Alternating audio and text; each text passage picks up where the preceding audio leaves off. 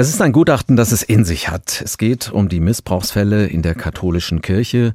Darin werden unter anderem auch Vorwürfe erhoben gegen Ex-Papst Benedikt. Josef Ratzinger soll, so die Gutachter, in seiner Zeit als Münchner Erzbischof von 1977 bis 1982 in vier Fällen nicht entschieden gegen Missbrauchstäter vorgegangen sein. Aber nicht nur das, in dem Papier heißt es auch, es gebe Zweifel an den Darstellungen Ratzingers, er habe nichts von alledem gewusst.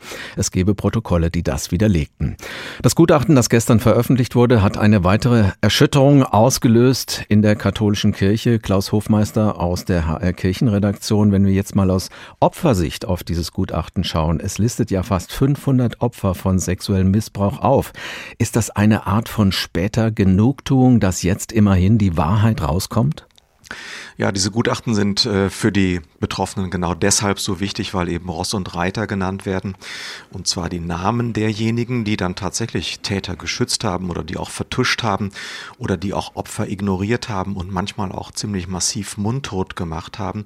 Im Grunde alles, was Opfer so erleiden konnten in den vergangenen Jahrzehnten, tritt im Detail zutage. Die Verantwortlichkeiten werden minutiös dargestellt. Es sind ja fast 1900 Seiten. Also wie da zum Beispiel Opfer auch unter Druck gesetzt wurden, das alles wird eben namhaft gemacht und das kann auch jetzt jeder nachlesen. Also es kommt Licht ins Dunkel und das ist schon eine Form von Genugtuung für die Opfer, die fordern, dass das auch in allen Diözesen geschehen muss, dass diese Wahrheit eben ans Licht kommt. Nun liegt dieses Gutachten vor mit all den Vorwürfen gegen führende Kirchenmänner, aber der ehemalige Papst Benedikt zum Beispiel bestreitet, dass er frühes Wissen über den Missbrauch gehabt hat. Wie wirkt das auf die Opfer? Ist das für Sie und Ihre Angehörigen nicht noch eine nachträgliche Verhöhnung, eine große Enttäuschung, weil immer noch so viel abgestritten und verheimlicht wird? Ja, da gibt es schon äh, eine ziemliche Erschütterung. Äh, der betroffenen Beirat der Deutschen Katholischen Bischofskonferenz sagt wörtlich, es ist eine unfassbare Empathielosigkeit den Opfern und Überlebenden der sexuellen Gewalt gegenüber, eine Unfähigkeit, eigene Verantwortung anzuerkennen und zu übernehmen.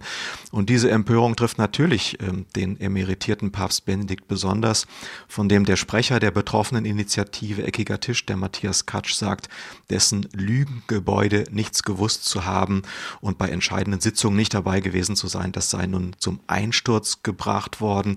Und ein anderes bekanntes Missbrauchsopfer, die Theologin Doris Reisinger, sieht im Grunde eine Wende in der Wahrnehmung des früheren Papstes. Sie sagt, wir wissen jetzt, dass Ratzinger bereit ist, öffentlich zu lügen, um sich seiner Verantwortung zu entledigen gibt es mittlerweile, mittlerweile gibt es ja gefühlt schon unzählige Gutachten zum Thema Missbrauch in der katholischen Kirche und genauso gefühlt passiert nach einem ersten großen Aufschrei immer wieder nichts.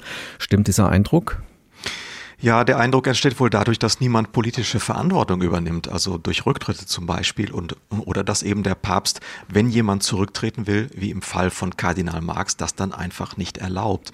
Aber es passiert natürlich konkret nicht nichts. Also in der Prävention von Missbrauchsfällen hat die Kirche in den letzten Jahren Konzepte umgesetzt, die vom Missbrauchsbeauftragten der Bundesregierung sogar als vorbildlich, etwa auch für den Bereich des Sports angesehen werden.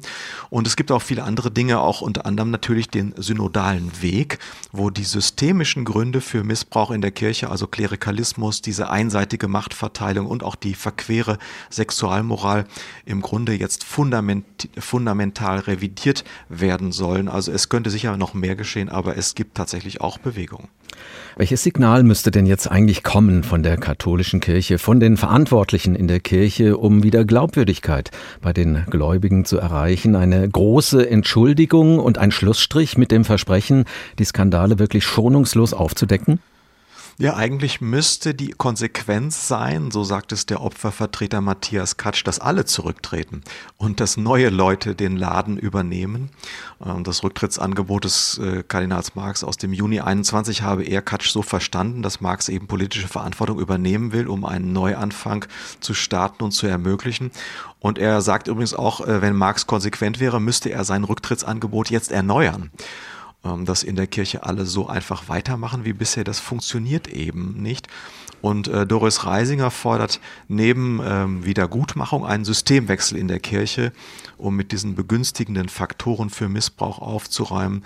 Allerdings sagt sie auch, sie rechne im Grunde nicht damit. Deshalb richtet sich ihr Blick auf Politik und Justiz und sie sagt, äh, sie fragt vor allen Dingen, werden Politik und Justiz jetzt die Samthandschuhe fallen lassen, mit denen sie die Kirche allzu lange angefasst haben? Wie reagiert eigentlich der Vatikan auf dieses Gutachten? Schließlich geht es ja um Vorwürfe gegen einen ehemaligen Papst. Wird da auch wieder versucht zu verharmlosen, zu vertuschen und zu beschwichtigen? Ja, also die erste Reaktion war äh, erstaunlich kühl oder auch kann man sagen erschreckend kühl. Da hieß es nämlich, der frühere Papst Benedikt XVI. werde das Gutachten in den kommenden Tagen studieren und prüfen. Aber dann rang man sich äh, offenbar doch noch zu einer weniger distanzierten Reaktion durch. Der Ex-Papst bekundete dann doch auch Schock und Scham über den Inhalt des Gutachtens. Auf seine nachweislichen Lügen über Kenntnisse von Fällen ging er nicht ein. Äh, was dann den Leiter des Kinderschutzzentrums an der Universität Gregoriana in Rom, Pater Hans Zollner, dazu führte zu fordern, jetzt muss etwas vom emeritierten Papst Benedikt kommen, er muss nochmal darauf reagieren. Also auch da geht es einfach um Moral und um persönliche Verantwortung und das auszudrücken.